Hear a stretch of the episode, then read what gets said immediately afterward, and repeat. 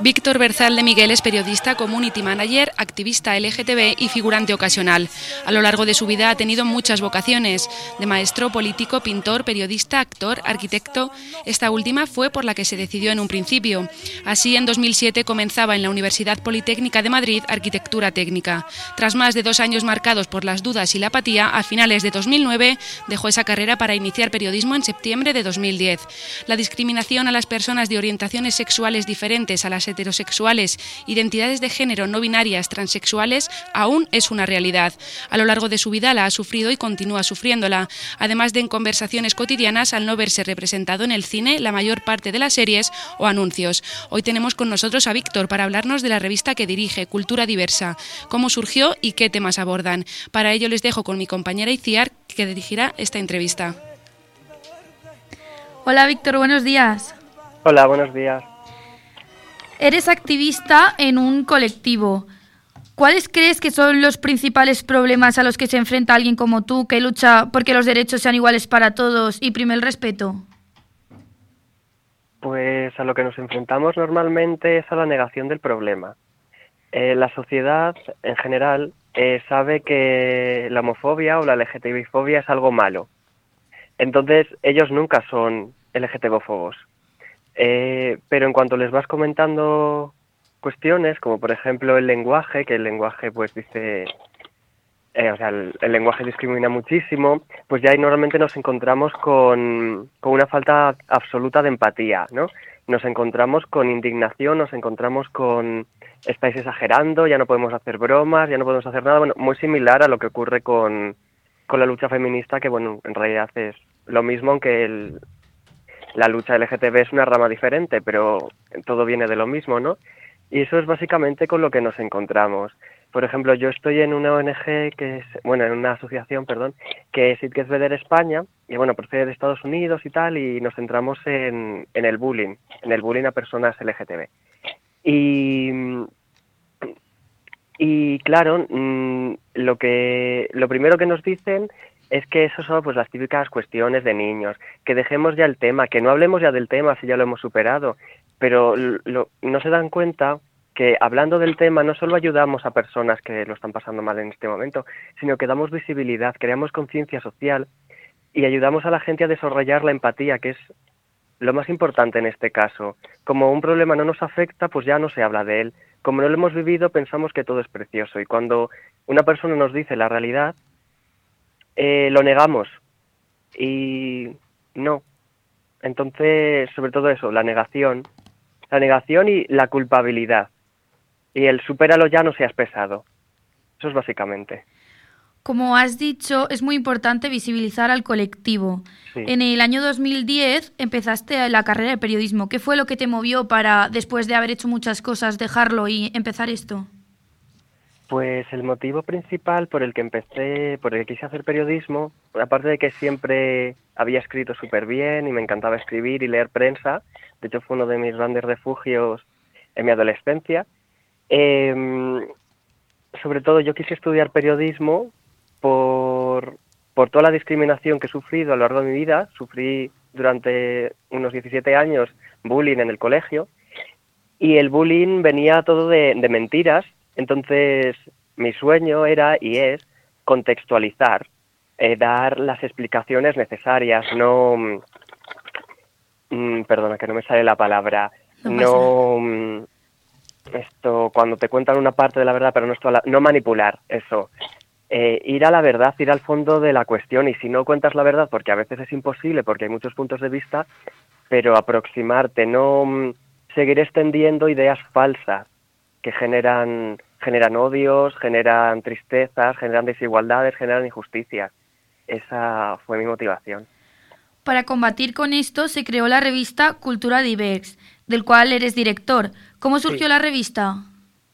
Pues surgió en 2012 como un blog, un blog de, de Blogspot. Eh, y se llamaba Primera Plana, de hecho al principio, porque es una película que me gusta mucho. Y desde siempre, bueno, al principio también hablaba de temas de política, algo de, mm, sí, algo de economía, pero poco a poco ya fui incorporando temas de cultura, sobre todo música. yo creé, bueno, primera, primera plana, que bueno, que es cultura diversa, cuando yo estaba en el armario y yo todavía eh, no me aceptaba. Eh, no. Entonces, al principio no hay absolutamente nada, ningún tipo de tema mm, LGTB. Pero luego, en 2014, hice un curso para ser community manager, tal, tema de marketing de contenidos, y me creé otro blog y justo a finales de 2014 fue cuando salí del armario y entonces empecé a escribir algunos temas, eh, algunos artículos relacionados con este tema, pero los escribía en ese otro blog diferente, luego metí algunos más en primera plana y al final en 2016 decidí que, que debía fusionarlos, que debía convertirlos en una revista profesional y, y hablar mm, cada poco tiempo de, estos temas, porque antes era sobre todo música, alguna vez cine y luego arquitectura, y ahora, desde entonces, es música, arquitectura, historia y visibilidad LGTB, para que todo sea importante. Y sobre todo, me pareció importante escribir el lenguaje inclusivo, lo de poner la X en el plural, porque mm, Claro, mucha gente dice, o la RAE, no, es que eso no es machista, el vosotros, ¿no? Incluyendo a masculino y femenino. Y oye, a lo mejor no lo es, pero es lo que parece. Y, y si no nos sentimos todos ahí representados, pues tratemos de hacer que nos sintamos representados, ¿no? Si la X nos va a ayudar, perfecto. Así yo no estoy diciendo que todos seamos nosotras, como se dice muchas veces en activismo, porque hay gente a la que le puede molestar o es que no, es que yo no soy una mujer, soy una persona no binaria, estoy, por así decirlo, en el medio o de género fluido, entonces está la X puesta para que cualquiera que lo lea se pueda sentir representado, eh, sea de la identidad de género que sea, y lo hago en todo, o sea, en los textos, eh, siempre que hablo de políticos, los políticos, o si hablo de un historiador del pasado, también le pongo la X, porque no sabemos su identidad de género, él nunca nos lo contó, o ella, o ella, y, y así, pues irlo metiendo en todas partes. La verdad es que es muy amplia la revista. Sí. Y como has dicho, antes de la revista estuvo el blog. ¿Cuál era el principal objetivo a la hora de crear el proyecto, de crear el blog que luego fue Cultura Diversa? Pues el objetivo era mostrar de lo que era capaz de hacer. Eh, tuve una asignatura en periodismo, creo que era nuevas tecnologías, ya no me acuerdo si era exactamente esa asignatura, y nos dijeron, entre otras cosas, que si no estabas en Google no existías. Entonces yo ahí empecé mm, mi, bueno, pues mi campaña de estar visible en Google, de tener presencia como, como marca, como, como Víctor Bejal de Miguel. Y entonces inicié el blog para mostrar pues lo bien que se me daba escribir sobre diferentes temas y mis numerosos intereses, como una especie de portfolio. En lugar de decir soy bueno en estas cosas, pero solo tengo mi grado y no tengo experiencia, pues tengo tengo esto, pero poco a poco me fue enganchando. Porque yo nunca me había planteado tener mi propio medio, eso luego fue surgiendo. ¿Y crees que los medios de comunicación son gran parte de la culpa de la discriminación que sufre este colectivo? Pues sí, no. Eh, en los últimos años ha habido un avance brutal y en el buen sentido, quiero decir. Cada vez más medios hablan de orgullo LGTB en lugar de orgullo.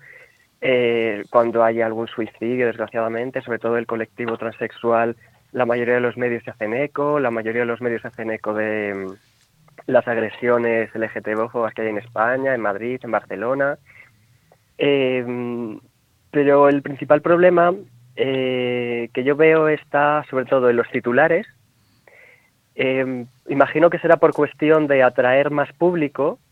Siempre tiene más pegada orgullo gay que orgullo LGTB o colectivo gay que colectivo LGTB, cultura gay.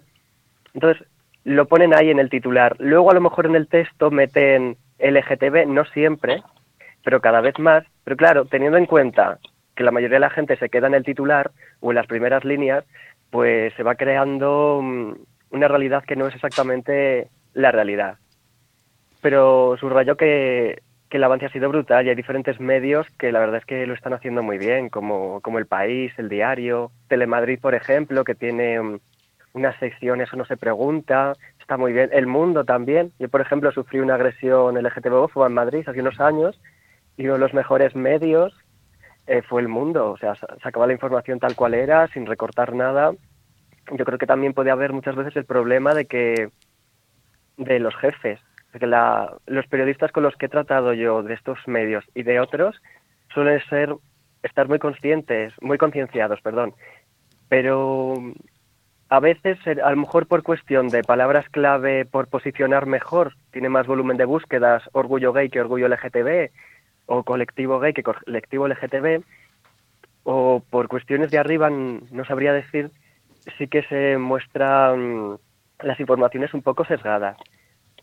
Pero se va avanzando. Y luego sí que a lo mejor faltarían matices del tipo eh, cuando se habla de personas transexuales se suele decir está en el cuerpo equivocado, eh, cuando en realidad pues no estás en el cuerpo equivocado, estás en tu cuerpo y tu cuerpo es el que es y es maravilloso. Otra cosa es que tú, eh, si eres mujer transexual, por ejemplo, decidas que, quieres operarte, pero tú ya eres mujer, puedes tener pene o lo que sea, como salió la campaña esta tan buena de, de Gaito el año pasado. Mm, son esas cuestiones que cronifican ciertos tópicos. Mm, son matices importantes. El avance es impresionante, pero luego esos matices son los que provocan que la sensación sea un poco agridulce, porque no se llega a mostrar todo. O, por ejemplo, en los telediarios siempre se habla normalmente cuando el presentador está iniciando la noticia del orgullo gay, de tal. Y luego sí que veo mucha invisibilización del colectivo bisexual por ejemplo, en la prensa del corazón, si encuentran algún artista o famoso en actitud cariñosa con una persona de su mismo sexo, siempre, para empezar, se piensa que puede ser ya homosexual eh, como algo malo, pero nunca se dice que puede ser bisexual, puede ser perfectamente bisexual, pero esa posibilidad parece que no existe. Pues sí, la verdad es que, se ha avanzado mucho, pero aún queda mucho por hacer. Mm. Pues muchas gracias, Víctor, por estar hoy con nosotros y con nosotras. Un placer, ha sido un placer, muchas gracias. Verdes como la albahaca, verdes como el trigo verde el verde, verde limón. Oh, verdes, verde, con brillo de faca que San clavadito en mi corazón.